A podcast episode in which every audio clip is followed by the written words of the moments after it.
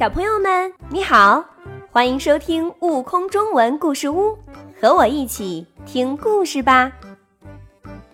吃黑夜的大象，作者白冰。一到天黑，黑蘑菇森林里就传出哭声。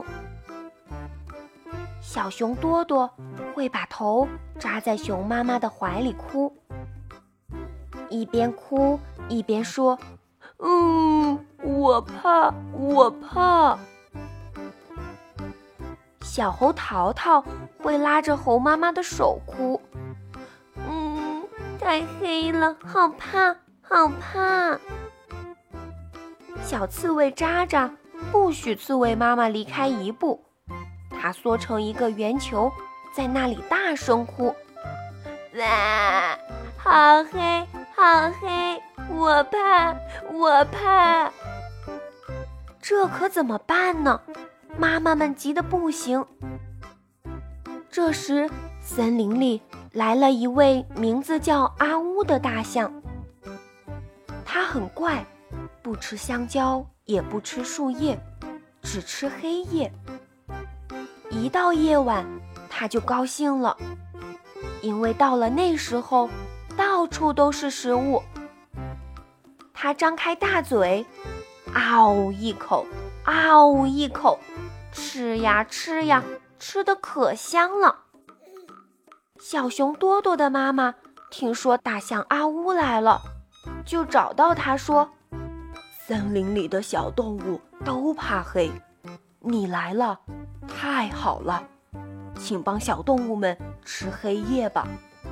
大象阿乌说：“好说，我爱吃黑夜，黑夜比香蕉香。”这天晚上，小熊多多正在哭鼻子。大象阿呜来到了小熊多多家。大象阿呜说：“哭个什么？别哭了。”看我一口把黑夜吃了！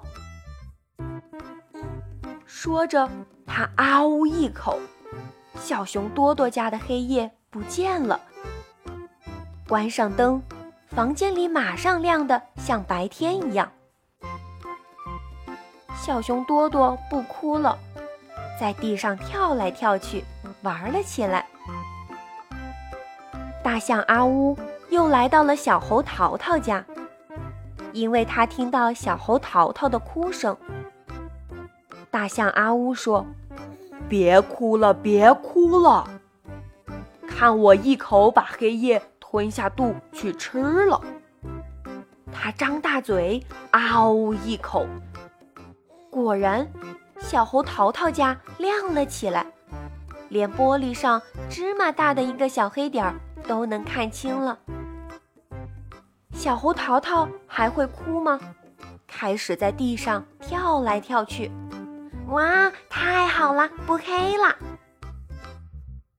大象阿乌又来到了小刺猬渣渣家，把渣渣家的黑夜也全部吃了。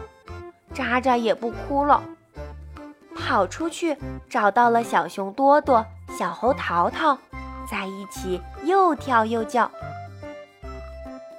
大象阿乌在森林里一边走，一边啊呜啊呜地吃黑夜。湖边亮了，小路亮了，樱桃林亮了，森林里亮得像白天一样。大象阿乌吃了很多黑夜，它拍着鼓鼓的肚皮说：“吃的太多了，太饱了。”他躺在床上睡着了。从这天起，森林里没有了黑夜，黑夜也像白天一样亮亮的。小动物们能接着玩。这些小动物们的妈妈谁也不能睡觉，他们要给小动物们喂奶，看护它们。几天过去了。森林里出了大麻烦。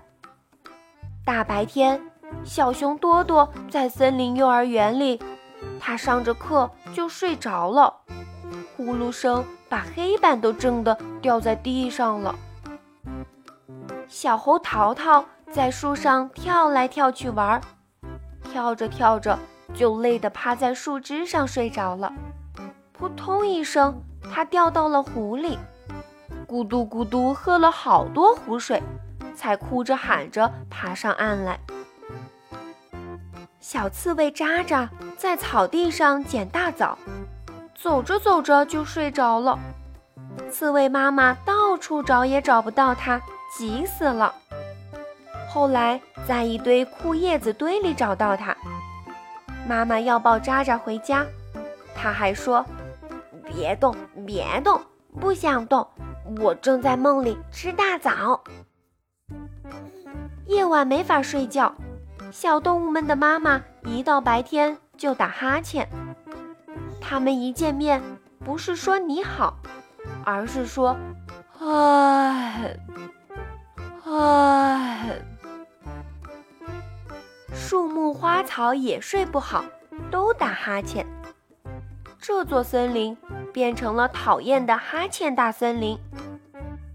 这样下去可怎么行呢？小熊多多的妈妈找到了正在睡觉的大象阿乌，使劲儿把它推醒，说：“请你把黑夜吐出来吧。”不然，这座森林就……大象阿乌摸摸肚皮说：“那好吧，只不过我没想到你们还离不了黑夜。”这天夜晚，大象阿乌来到了小熊多多家，他啊呜一声，把黑夜吐了出来。小熊多多家的夜晚变黑了，熊妈妈。和小熊多多安静地睡着了。大象阿呜又到了小猴淘淘家，啊呜一声，把黑夜吐了出来。小猴淘淘和猴妈妈也睡着了。大象阿呜又去了小刺猬渣渣家，去了湖边小鹿樱桃林里，他把肚子里的黑夜全吐了出来。夜晚的大森林又黑了，小动物们和花草树木都睡了。大象阿乌的肚子空了，它很饿，不得不离开了这座森林，到矿井里、山洞里去吃黑夜。它在那里受到欢迎。在黑蘑菇森林里，白天听不到哈欠声了，因为。在黑黑的夜里，小动物们能睡个好觉了。虽然有些小动物还害怕黑夜，可是它们能在黑夜梦见白天。还有，黑夜过去后，又有一个更加新鲜的白天了。多精彩有趣的故事，请关注订阅“悟空中文故事屋”账号，快来听故事吧！